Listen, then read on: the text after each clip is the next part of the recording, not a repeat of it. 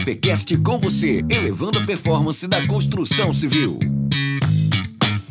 Fala turma, sejam muito bem-vindos a mais um episódio do EAPcast. Eu sou seu host, Gabriel Andrade, junto com meu parceiro e sócio Wagner Cunha. Fala Gabi, mais um episódio incrível seleção mesmo brasileira aqui nesse episódio. Muito feliz por esse momento acontecer. Acho que vai ser aí um aprendizado para todos nós. Vamos para cima. E hoje com um convidado super especial, ele, o Alexandre Santilli, sócio da Teia, Aprendizagem Corporativa, uma empresa que atua diretamente levando a performance aí de outras organizações através desse tema tão importante que é a cultura de aprendizagem. Então, Alexandre, seja muito bem-vindo, é uma satisfação ter você por aqui. Obrigado, Gabriel. Obrigado, Wagner. É um prazer poder falar com vocês e discutir, aprender, né, bastante sobre cultura de aprendizagem, aprendizagem, né? A gente que trabalha com isso sabe que isso não tem fim, né?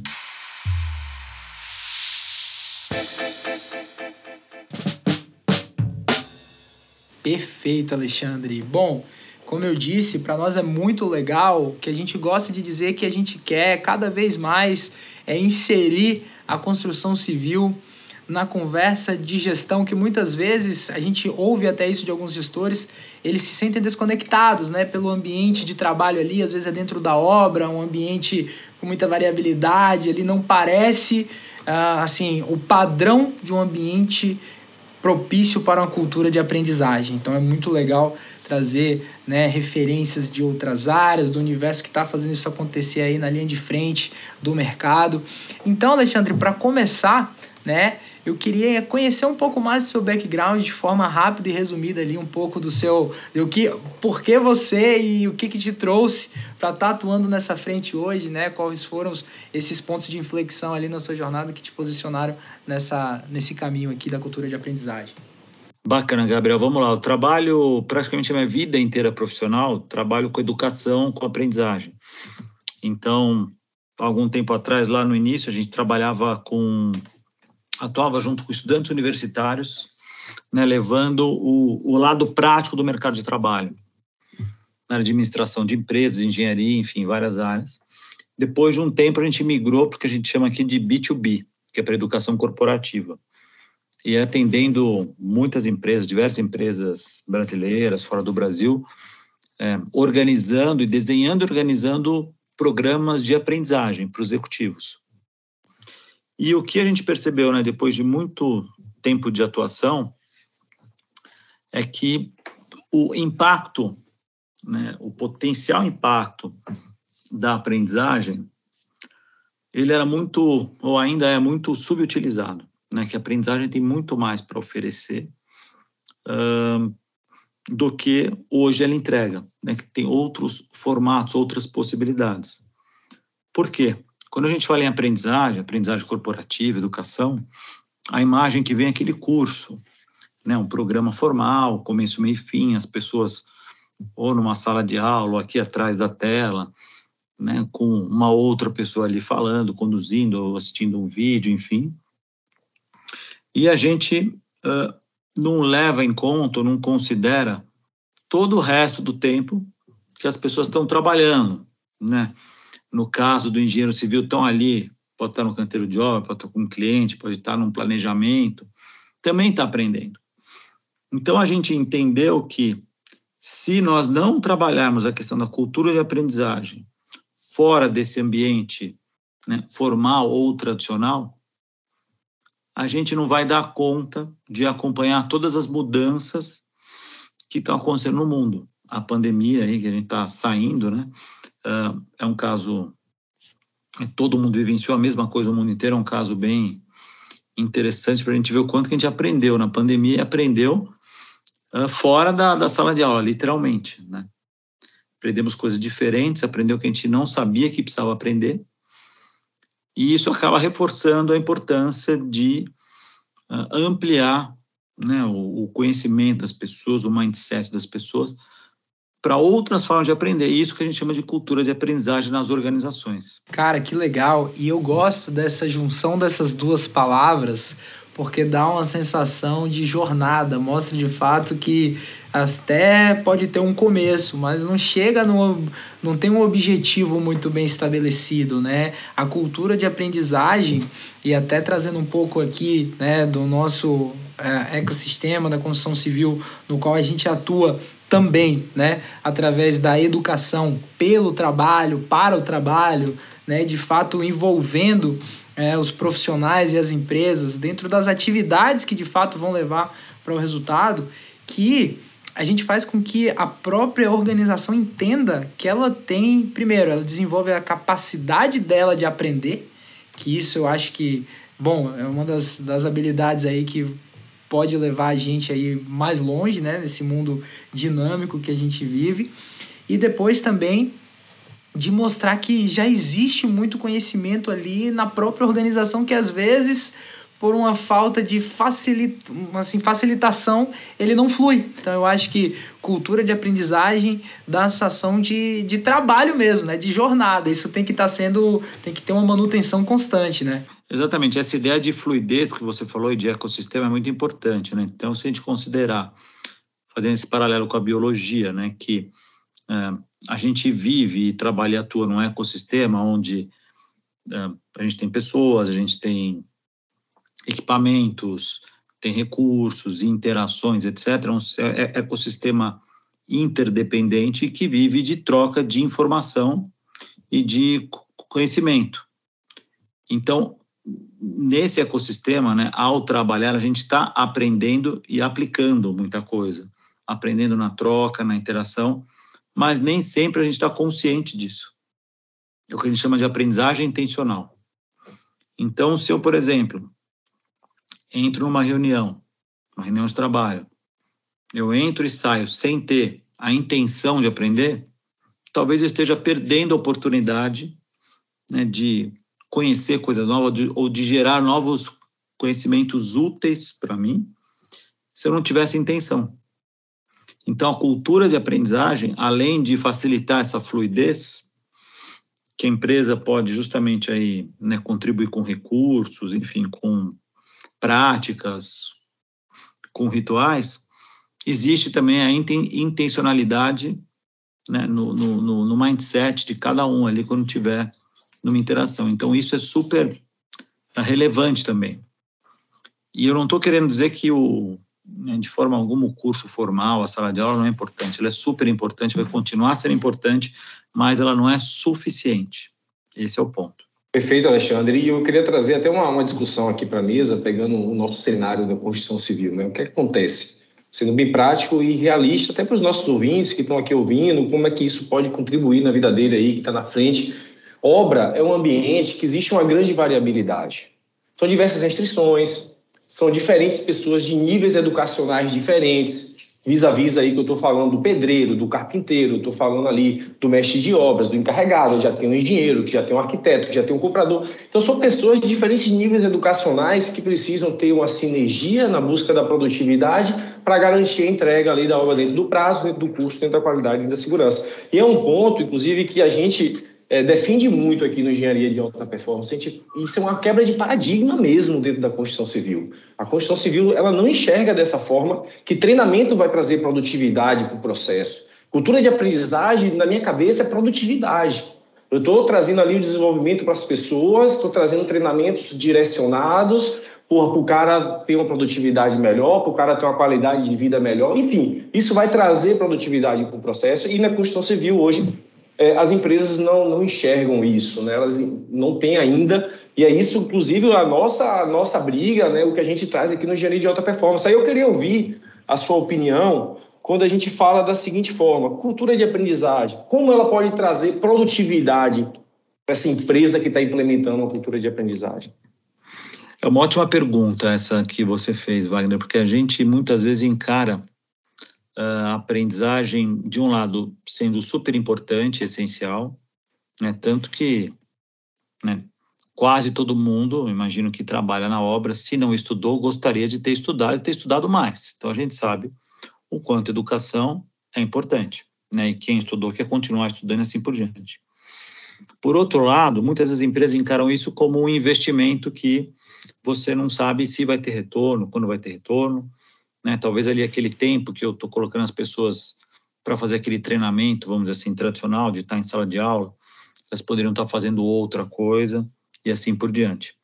Então a gente viu um pouco desse dilema, né? A gente sabe que é importante, mas na hora de, de investir, de patrocinar, não necessariamente isso acontece.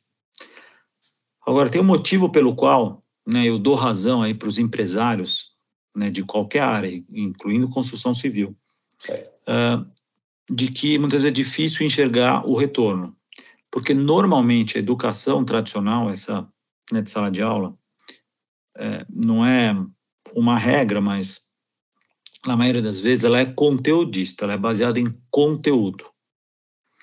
Então, normalmente o que acontece? Você tem um problema né, que está acontecendo, você está percebendo que pode acontecer, e você imediatamente identifica que determinada solução ou determinado tema ou conteúdo vai ajudar você a resolver aquele problema.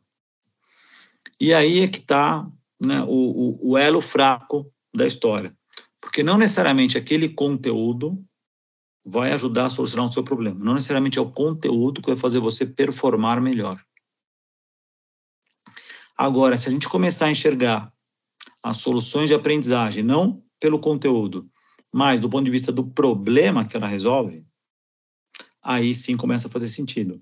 Aí, na posição de qualquer enfim, empresário, gestor, enfim, gerente, que ele falou, opa, peraí, então vale a pena eu investir aqui algum tempo. Estou nem falando de dinheiro, porque muitas vezes não é nem tanto dinheiro, assim, é mais é, o tempo. É né? O tempo às vezes é mais caro do que o investimento recurso financeiro. Mas vale a pena eu parar para investir, porque eu vou, né, com este foco no desafio ou no problema, eu consigo enxergar o resultado mais facilmente. A diferença é que na educação profissional as pessoas ainda têm esse mindset mais conteudista, com foco no conteúdo e não no problema. E aí, quando você tem foco no problema, você naturalmente está né, olhando o resultado lá na frente, que é a performance. Então, essa, e a gente fala muito nessa diferença de o ponto de partida não ser o conteúdo, mas ser o problema. E isso faz toda a diferença para você conseguir lá na frente enxergar algum retorno sobre o investimento. Né? A gente tem que pensar que o investimento em treinamento, educação e aprendizagem é como investimento qualquer, como comprar uma máquina. Perfeito. Ele tem que ter um retorno, do ponto de vista né, do empresário, do empreendedor. Então, este mindset ajuda né, a enxergar esse retorno. Cara, muito legal, Alexandre, isso que você traz, porque é uma coisa que a gente também defende aqui, que é o seguinte, essa, essa análise de foco no, no problema, né? E automaticamente, quando você está focando no problema, isso intrinsecamente está dizendo que você está focando, na verdade, na solução, né? E isso traz uma coisa que a gente prega muito aqui, que é desburocratizar o treinamento. Né? Eu acho que hoje, quando a gente fala treinamento, vem automaticamente aquela imagem mental na cabeça ali dos, dos empresários, dos colaboradores de uma empresa, aquela coisa muito formal, engessada, né? Quando na verdade treinamento é você fazer o conhecimento fluir relacionado a uma solução de problema que pô, já foi validada, identificada em qualquer âmbito que seja. E muitas vezes a, a, eu vejo que a, que, que a gente até identifica isso na própria construção civil, mas acredito eu, né, é uma suposição que seja em outras indústrias também, que a, às vezes a, a, empresa não estimula mais o treinamento porque acha que precisa, como você falou, ter um conteúdo ou ter uma autoridade para ministrar e não proporciona que isso aconteça internamente entre opa, aquela pessoa que começou e executa aquele processo muito bem, ela pode treinar as outras pessoas do próprio time para executar aquele processo de forma melhor, né? Aquele cara que conseguiu uma solução inovadora pode até ser uma coisa mais simples, mas que facilitou o processo e o resultado da empresa, treinar as outras pessoas para isso. Isso na construção civil acontece muito, seja de atividades que precisam ser executadas dentro do canteiro, até back-office, escritório, né? Bom, uma construtora é uma empresa, né? Tá ali no mercado, precisa, precisa inovar, precisa captar clientes, precisa vender, precisa entregar satisfação do cliente com os produtos entregues. Então, eu vejo que treinamento é, um, é importante a gente desburocratizar. Isso trouxe uma coisa muito legal, né? Olhar pela perspectiva o que, que eu quero resolver, né? Vamos focar pela perspectiva de melhorar. E falando nisso também, né? Até passando a, a, a próxima pergunta que eu queria é, ter sua visão sobre isso, é que também eu vejo, né, quando a gente traz aí, que você falou da visão conteudista, é que muitas vezes a gente treina focando nos processos, né? Ah, vão melhorar os processos, os processos. É importante sim, mas a gente sabe que uma empresa é o casamento, né? Pessoas e processos. E cada vez mais na construção civil, e a gente identifica que muitas vezes o fator determinante são as pessoas. Quando você traz o treinamento olhando para as pessoas, e aí você sai até do ambiente de processo, você vai entrar na área de é, habilidades comportamentais, né, soft skills, comunicação, e mas essas coisas que de fato fazem com que as pessoas saiam potencializadas e aí pode até ser que novos processos surjam, processos mais otimizados aconteçam. Então, queria ver um pouco sobre isso aí, essa perspectiva de treinamento olhando para essas duas grandes áreas ali, né? Pessoas e processos dentro da organização. Ah, boa, Gabi. Então, assim, tem um termo até que a gente tem usado que tem substituído treinamento por aprendizagem. Porque quando a gente fala em treinamento, é, passa essa impressão, e normalmente a experiência das pessoas não é boa, de alguma coisa chata, burocrática, que não vai gerar resultado, vai só tomar o meu tempo, muito teórica. Então a gente tem falado mais em aprendizagem, até porque a aprendizagem ela pode ocorrer no ambiente formal, sim, como por exemplo uma sala de aula, né, clássica, né, ou aqui numa tela de computador com uma aula mesmo, uh, mas ela pode ocorrer, como você falou, no dia a dia, alguém compartilha uma prática, ensina alguma coisa, dá uma dica, etc. Agora, para isso acontecer, a gente tem que mudar, por um lado, o mindset das pessoas que efetivamente têm essa vontade de, de ensinar e né, das empresas de proporcionar esse espaço de troca. Que muitas vezes né, a gente perdeu um pouco isso durante a pandemia, talvez nem tanto na construção civil, né, que acaba ficando ali muito né, no, no, no, na obra mesmo ali, né? Uh, mas essa história de você lá conversar e tomar um café, talvez é num bate-papo que você esteja resolvendo um problema super importante, super relevante. E, né, para quem está chegando de fora e olha, não tem esse mindset, fala, pô, estão ali né, enrolando, batendo papo quando podia estar tá trabalhando, quer dizer, não estão trabalhando. Então, é esse isso que precisa, de alguma forma, amadurecer nas organizações.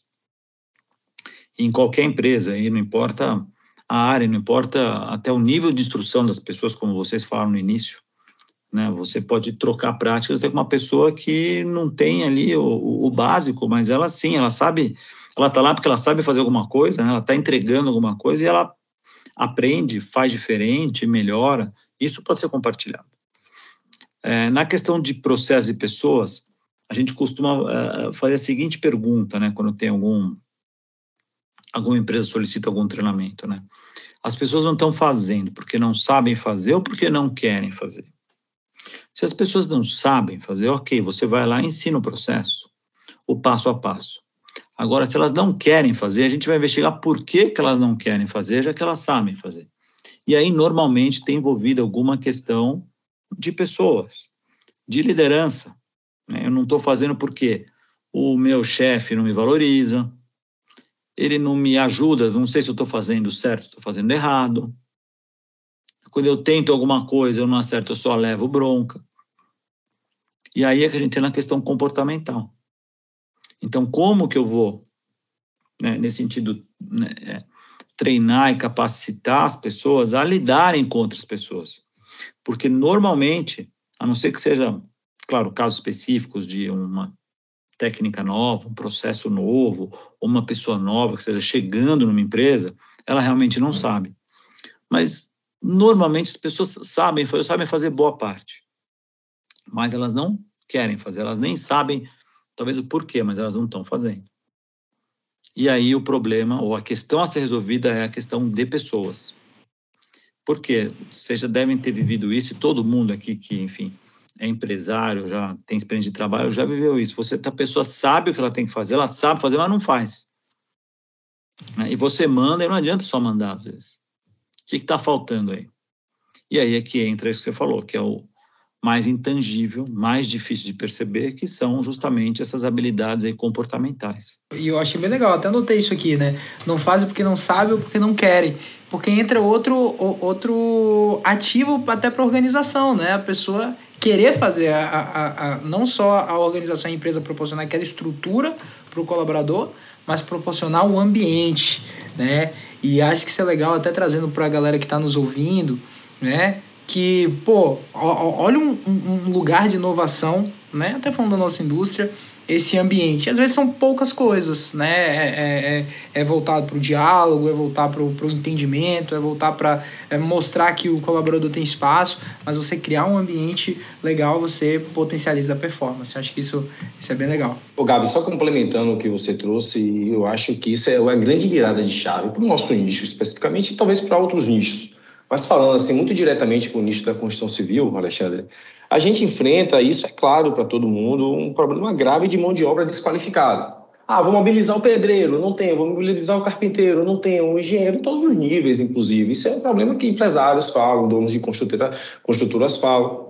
Então, existe um problema aí de treinamento, de educação, de performance, de produtividade dessas pessoas. E eu vejo que a grande inovação na construção civil é justamente as, os, os, donos, os empresários, despertar para a cultura de aprendizagem e implementar isso dentro da sua organização. Né? Muitas vezes a gente discute inovação aqui no nosso nicho, ah, é tecnologia, é um sistema mais desenvolvido, que vai trazer uma performance gigantesca, e muitas vezes nem analisa as pessoas que vão operacionalizar essa tecnologia. Será que essas pessoas vão acompanhar, de fato, esse desenvolvimento tecnológico? Será que não vai ter um gap aí?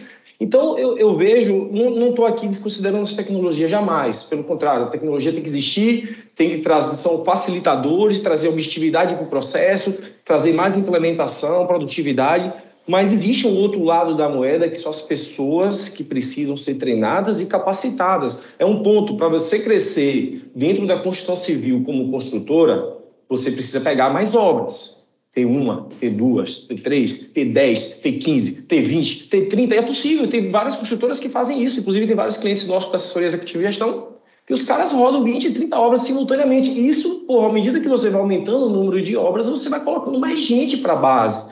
Porque a construção civil é por mãos.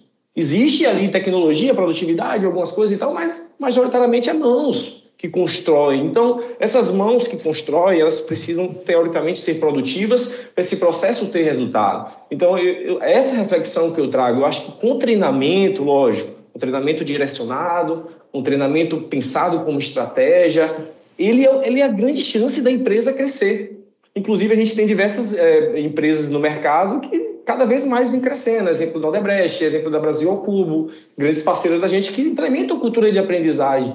E isso traz produtividade. Eu acho que essa é, é a grande discussão assim que eu queria de fato provocar até para a galera que está nos ouvindo, porra, refletir sobre isso, cara. Não é reclamar da mão de obra. O problema da mão de obra vai existir em qualquer lugar. Engraçado que a gente fala com vários clientes em todas as regiões do Brasil, todo mundo é o mesmo discurso.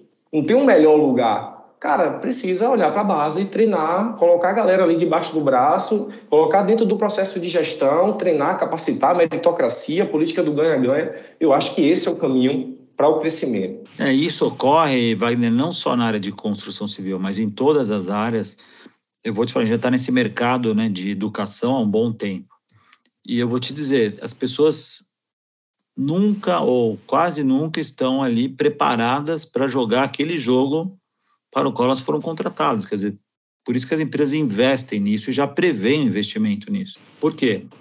Eu, imagino assim que talvez na construção civil, né, até que é bastante cíclica, você tenha momentos onde realmente é mais difícil achar mão de obras e você precisa investir mais para conseguir trazer as pessoas e formar e tal. Uh, mas ter isso como um mindset que para você escalar, né, para você crescer, você precisa ter as pessoas fazendo determinada tarefa do melhor jeito possível, com a mesma qualidade, não importa quantas obras você tem, são duas, vinte ou duzentas, é o segredo para você né, alcançar, ter mais produtividade e crescer mais.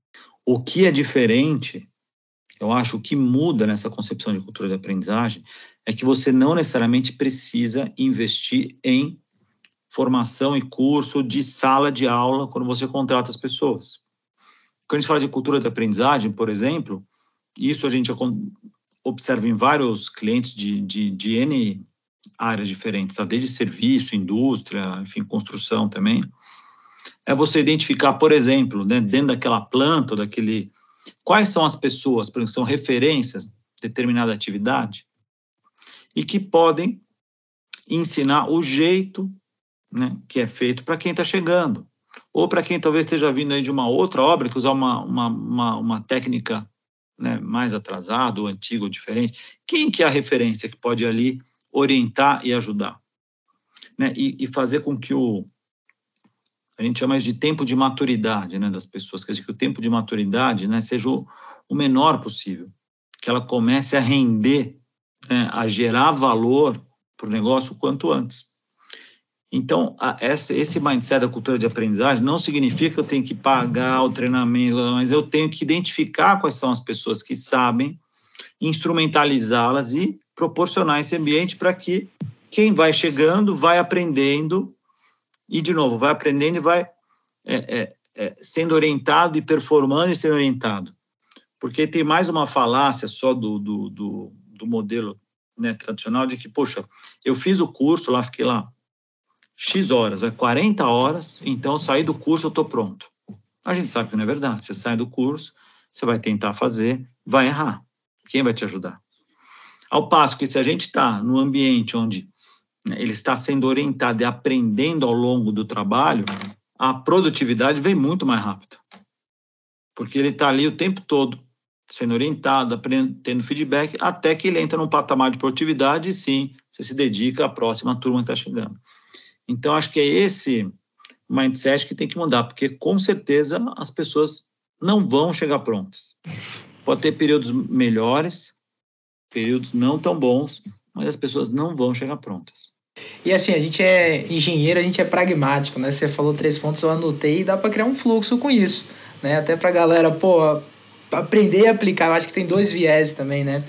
É, bom, primeiro, identificar as pessoas que querem aprender e podem ensinar trazer ferramentas para essas pessoas e criar um fluxo contínuo para que as outras pessoas aprendam com esse processo. Então, você vê, são três etapas ali, mas se você segue isso, estabelece como um processo, olha você iniciando. E assim, ninguém falou nada é, sobre humano, nada que, que vai necessitar de recursos né, grandiosos para fazer isso acontecer. Muito legal. E aí, já nisso, é, você já entrou no ponto que eu queria, que são os formatos de aprendizagem né? Que são outro que, que é outro caminho também que a gente traz, né? Que bom, existem outros formatos, existem. Inclusive tem uma tem um estudo, não vou me lembrar agora, né? Mas isso é famoso, que é, desde a época da Idade Média, se você analisar né, o que mudou na nossa sociedade, uma das poucas coisas que mudaram até hoje é a sala de aula é na mesma configuração, o aluno para frente, o professor ali na frente como autoridade. Claro, temos diversas inovações, temos sala de aulas invertidas, temos ambientes de aprendizagem novos, isso está em desenvolvimento. Eu sempre gosto de olhar com a, com a lupa e a perspectiva otimista para as empresas, para o mundo, para o processo.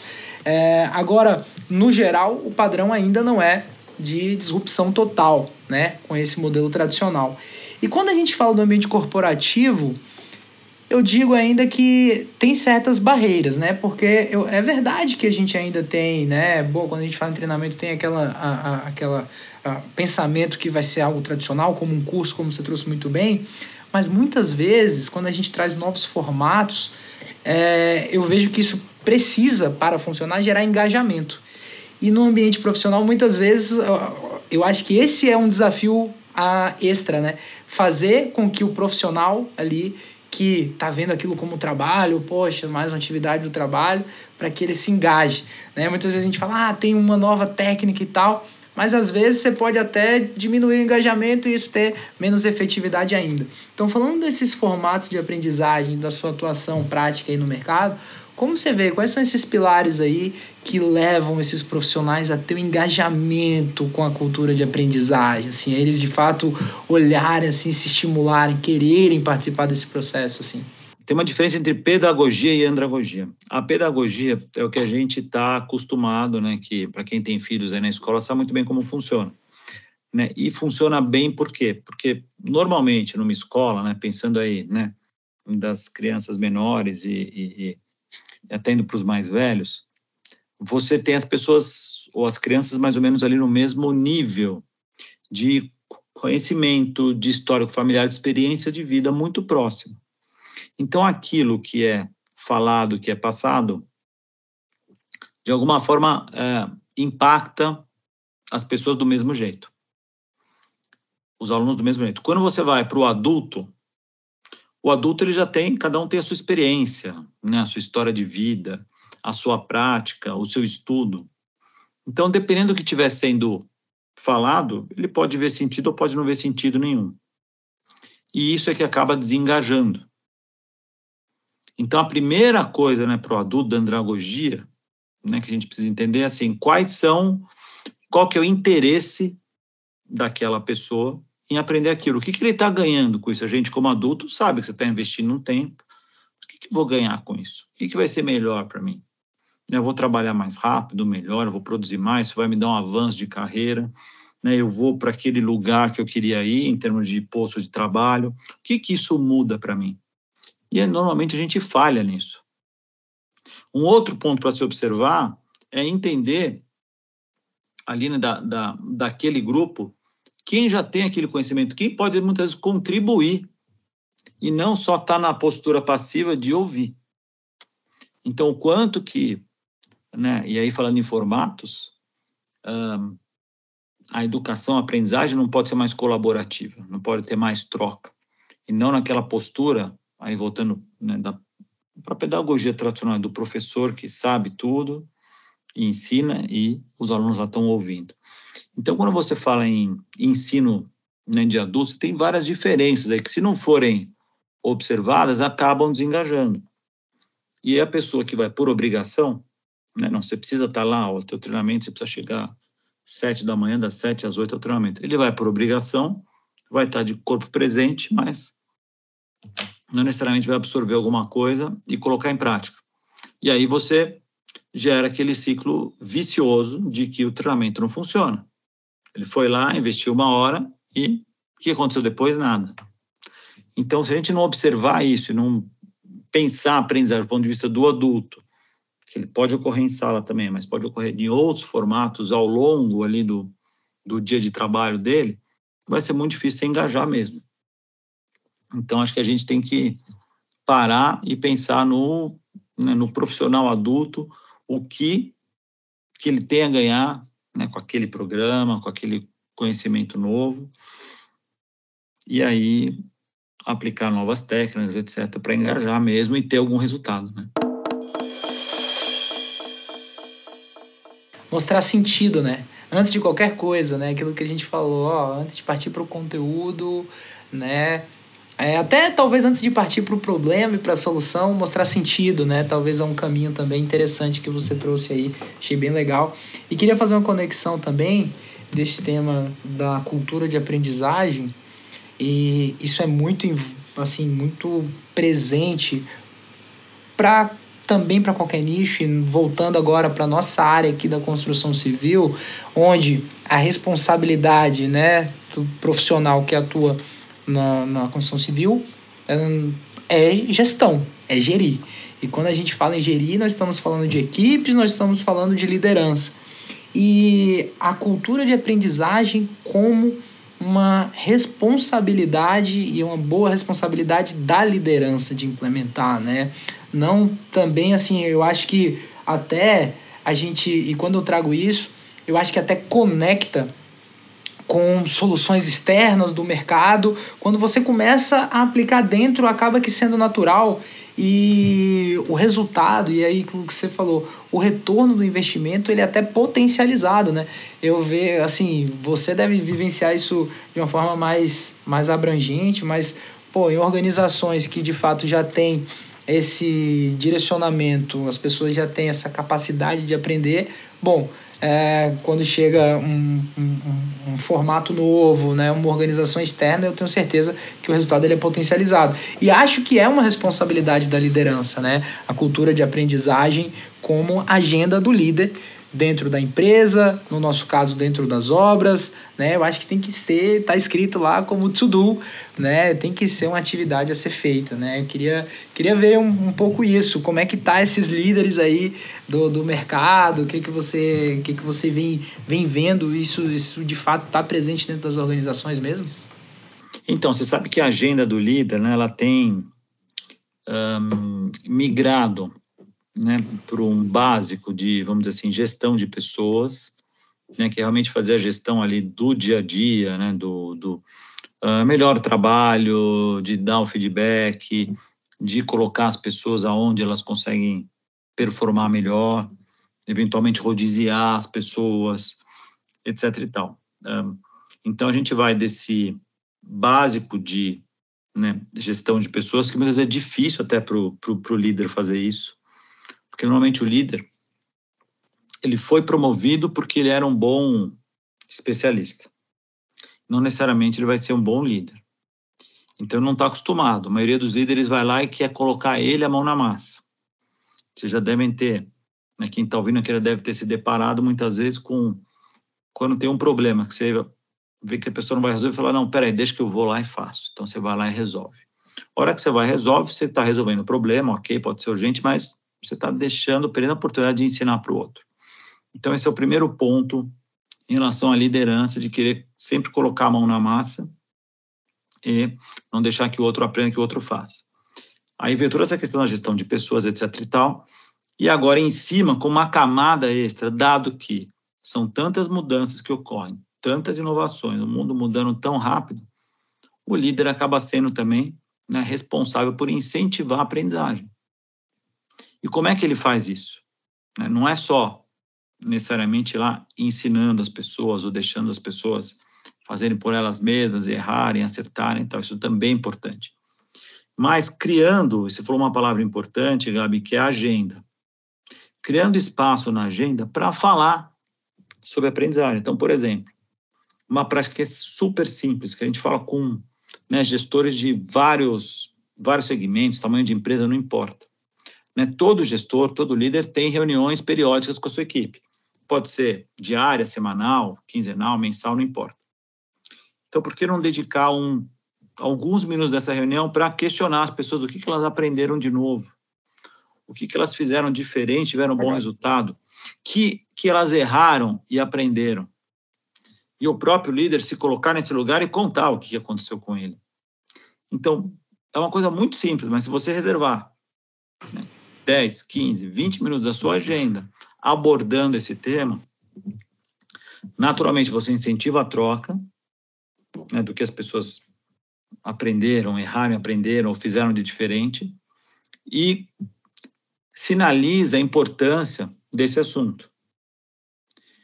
E a gente tem visto isso acontecendo, líderes que fazem isso com uma certa constância começam a ver as pessoas naturalmente trazendo né, novos aprendizados e práticas tal, o tempo todo, não só na reunião. Então, Constrói confiança, né? Simples. Exatamente, confiança, liberdade para as pessoas falarem, para a pessoa falar, eu errei, o que, que eu fiz? Errei, aprendi, eu mudei, né? com quem que eu aprendi, o que, que eu vi de novo, o que, que eu observei, que eu olhei, o que, que eu trouxe de outra empresa. Olha, a minha empresa entrou, a gente fazia assim. Vocês já tentaram esse jeito novo? Mas é claro que isso né, depende do líder dar esse espaço, do gestor dar esse espaço né, dar esse espaço não só né, de agenda, mas também a liberdade para as pessoas falarem. E eu estava até outro dia numa, numa, numa reunião é, com um grupo de líderes que o líder falou assim, não, mas eu falo para as pessoas, pessoal, e aí, né, vamos contribuir. A gente falou assim, poxa, você pede, mas as pessoas contribuem? Não. E se você começar você falando um aprendizado que você teve? E um erro que você fez e aprendeu? Porque muitas pessoas não estão acostumadas, ele tem medo de se expor. Então, ao invés de perguntar, pessoal, fala, por que você não começa falando e contando?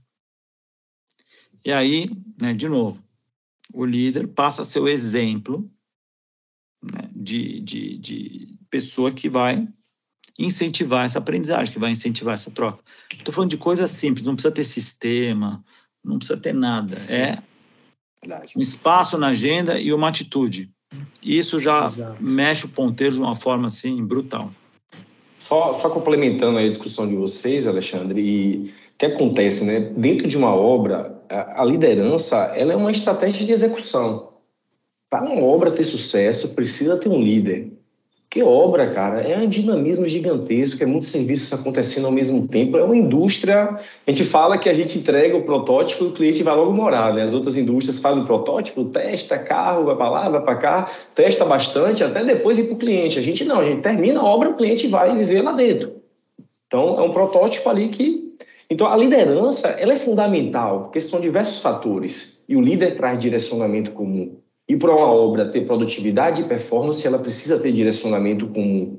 Se não tiver direcionamento comum, tiver comunicação cruzada, aquele ambiente vai ser improdutivo, vai ter muito problema, vai ter problema de prazo, de custo. Inclusive, é um cenário que a gente até vive, né? A gente as pessoas, quando olham para obras, enxergam um problema, isso, aquilo, e pelo contrário, existe um outro lado da moeda de empresas que entregam experiência para o cliente durante a obra. Inclusive, é isso que a gente acredita. Então, a relação, é, a relação de liderança, a relação, o fortalecimento da relação líder-liderado é fundamental. E eu vejo que a cultura de aprendizagem, com a pedagogia da presença, vai fortalecer a relação líder-liderado.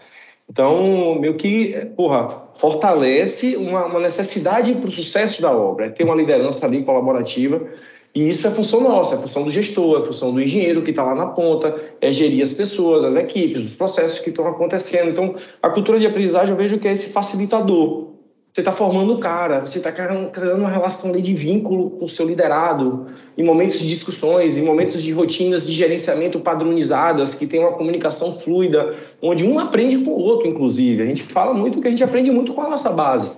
Quem executa mesmo lá a obra é o pedreiro, é o carpinteiro, é o mestre de obras. Pô, a gente precisa valorizar essa turma. A gente tem uma devolutiva, uma troca muito grande de aprendizagem para os gestores, para os engenheiros. Eu acho que é meio por aí. Eu acho que esse é um ponto fundamental, cara, principalmente em construção civil, que a gente está dentro de um cenário aí de mão de obra desqualificada, de improdutividade. Então, eu acho que esse é o grande foco, né, do gestor, de fato, aí, implementar uma cultura de aprendizagem e fortalecer essa relação do liderado. Pois é, para você fazer isso, né, como gestor, como líder, você tem que se mostrar vulnerável também, né? Você tem que se mostrar que você também erra. Perfeito. Né? Você também tem um monte de coisa que você não sabe ou que você aprendeu lá atrás, mas de repente vem alguém que pô, tem uma sacada ali que resolveu o problema que você estava quebrando a cabeça um tempão. Verdade. Então tem que ter a humildade para admitir, poxa, olha aí, ó, aprendi uma coisa nova. E aí transmitir essa aprendizagem, fazer com quem né, descobriu essa solução também propague, né, também comunique isso. Mas é uma arte fazer isso, porque a gente está o tempo todo, como você falou, pressionado por é, prazo, custo e qualidade, né? E segurança. E segurança, que é a nossa metodologia. A nossa metodologia aqui, Alexandre, é os quatro pilares da gestão de obras. Né? Não, eu esqueci de um, segurança. Você está o tempo todo olhando para essa... Né? E é tudo acontecendo ao mesmo tempo. Mas você tem Isso. interferência numa obra o tempo todo. Né? Desde uma greve de transporte até uma, uma chuva, uma seca, seja o que for. Interferência o tempo todo. Então também é um ambiente, por um lado, estressante, Verdade. mas que propicia a aprendizagem se a gente tiver com esse radar, né, dessa, que eu comentei anteriormente, da aprendizagem intencional ali ligado. Então, quantas a gente já não parou no final da semana, às vezes você com você vai falar, poxa, o que, eu aprendi de novo essa semana? Né, quando, quando que a gente consegue fazer isso? E aí você olha para a tua semana, para a tua agenda, vê tudo o que aconteceu, fala quais foram os aprendizados aqui. Então, essa reflexão, que pode levar 5, 10 minutos, faz uma diferença absurda para as pessoas. E a gente não está acostumado a fazer isso. Então, esse é o ponto. É, muitas são pessoas que gostam de estudar, gostam de aprender, mas não têm esse hábito. Porque não sabem fazer, não foram ensinados a fazer isso. Está aí uma outra dica também simples olha na tua agenda, na sexta-feira à tarde, vê o que, que eu aprendi essa semana. Vai lá e coloca em algum lugar, anota três coisinhas ali. Na outra semana, mais um tanto. Aí uma hora você fala, legal. Olha o mês inteiro, fala, o que, que eu posso pegar disso aqui e dividir com a minha equipe, com o meu grupo, com outras pessoas. Fantástico. Simples de fazer, não tem tecnologia nenhuma. Você pode fazer com né, papel e lápis. Não precisa de iPhone, não precisa de computador, não precisa de nada. Sensacional, Alexandre. E aí, pô, papo incrível, cara. Dava, dava pra gente ficar aqui é, horas e horas falando sobre isso. E uma coisa que eu acho interessante aqui, e até como eu vejo, eu queria fazer essa, essa brincadeira aí nesses tons é, de entendimento. Acho que assim, nesse papo aqui já tem muito legal, além de conceitos aprofundado sobre o que é aprendizagem, o potencial que isso traz para a organização, como você consegue implementar, pô, imediatamente aí na sua liderança, na sua empresa, com a sua equipe. Então acho que isso aí já já tá pô, bastante material de trabalho. Mas trazendo aqui para uma agenda, né, como uma definição para a cultura de aprendizagem para a organização, não mais como o que ela significa, mas o que ela representa para a organização. É, eu quero, vou iniciar aqui, né? Eu definiria hoje para a organização cultura de aprendizagem como uma vantagem competitiva, né? Eu acho realmente que a organização que ela implementa a cultura de aprendizagem, ela tem uma vantagem competitiva no mercado. Primeiro, por proporcionar uma satisfação para o colaborador, né? Porque isso é, é, é uma moeda também, né? É a satisfação, o ambiente, possibilidade de produtividade, possibilidade de resultado. Então, eu classifico hoje para a organização que ela representa cultura de aprendizagem como uma vantagem competitiva. E vocês, né? Começar pelo Alexandre aí, o expert na área, como você representa cultura de aprendizagem para a organização? Olha, quando você começou a fazer a pergunta, eu pensei nisso, vantagem competitiva, é, no sentido de inovação, né, também, e de produtividade. Porque, afinal de contas, a gente sabe que, de um lado, você tem que ser produtivo, que é fazer mais do mesmo, né, bem feito, ao menor custo, qualidade, com segurança, no prazo, etc. Mas também tem que inovar, porque se você só fizer Perfeito. mais do mesmo, em algum momento você vai ser imitado, aquilo que está fazendo vai se tornar obsoleto, alguém vai estar tá na frente. Então, Sim. eu vejo a aprendizagem, né, a cultura de aprendizagem, operando nessas duas frequências, né, da produtividade por um lado e da inovação também. E nesse sentido, acho Legal. que complementa a tua resposta aí de, né, de, de, de capacidade de, de competir nessas, nessas duas frentes. Legal. Só, só complementando, também vejo cultura de, de aprendizagem como produtividade, tá? Eu acho que interfere diretamente na produtividade daquele processo, você treinar, capacitar. E outro ponto que eu trago também é que acaba proporcionando aos colaboradores e ao time crescimento profissional, retenção de talentos. O cara se sente valorizado. Um ambiente que está treinando ele, que está desenvolvendo, que está preocupado com a vida dele, o que é qual, qual o próximo passo que ele pode ter na vida dele dentro daquele ambiente de trabalho. É fato que esse profissional vai querer ficar nessa determinada empresa que investe nesse sentido. Então você retém talentos, e a consequência disso aí é, além de reter talentos, é você ter uma maior produtividade do processo. Então, eu vejo dessa forma e também vejo que, cara, essa é a grande inovação para a construção civil. É um empresário falar assim, eu preciso implementar dentro da minha empresa uma cultura de aprendizagem. Essa é a grande virada de chave, porque ele vai estar resolvendo aí diversos problemas de uma vez só. Qualificação da mão de obra, que precisa, que todo mundo reclama, que todo mundo fala, que isso, que aquilo. Ele vai estar resolvendo problemas de produtividade dentro do seu canteiro, porque ele vai ter um profissional ali que está motivado, que está sendo valorizado. Daí ele acopla uma meritocracia dentro desse processo, junto com a aprendizagem. Além do crescimento profissional que a aprendizagem proporciona a esse colaborador, ele acopla, acopla uma meritocracia e proporciona também crescimento financeiro esse é o melhor cenário, cara tem crescimento profissional e crescimento financeiro nessa empresa. Para que o cara vai querer sair desse lugar? Não faz sentido, ele vai, ter, vai reter mais talentos. Então, só, só complementando aí, Gabi, eu acho que cultura de aprendizagem é esse combo, esse combo aí que, pô, é, é muito claro o desenvolvimento que a empresa tem com isso. Fantástico, cara. Pô, fechou com chave de diamante, não foi nem de ouro. Muito bom, concordo demais.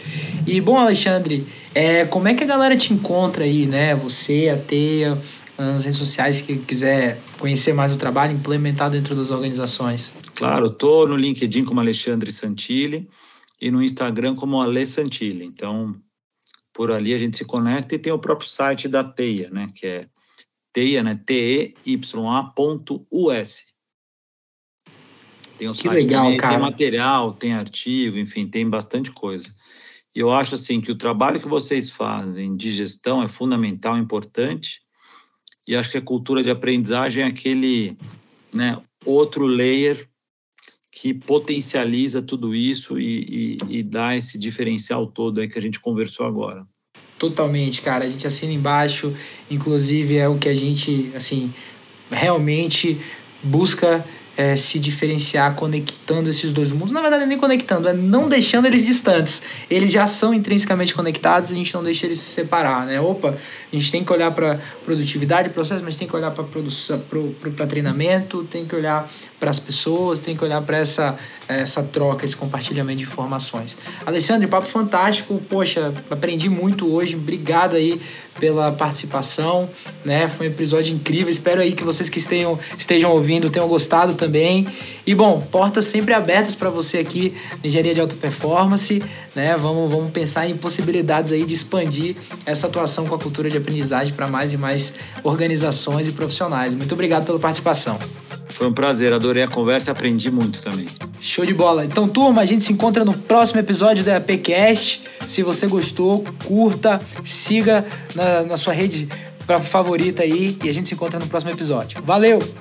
Se você gostou deste papo e quer aplicar esta metodologia de gestão aí nos seus projetos, conheça os nossos treinamentos que estão na descrição deste episódio.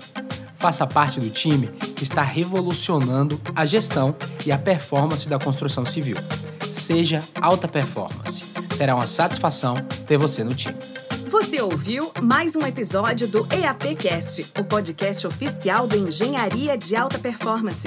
Se você gostou desse episódio, curta, comente e compartilha com aquele colega da área.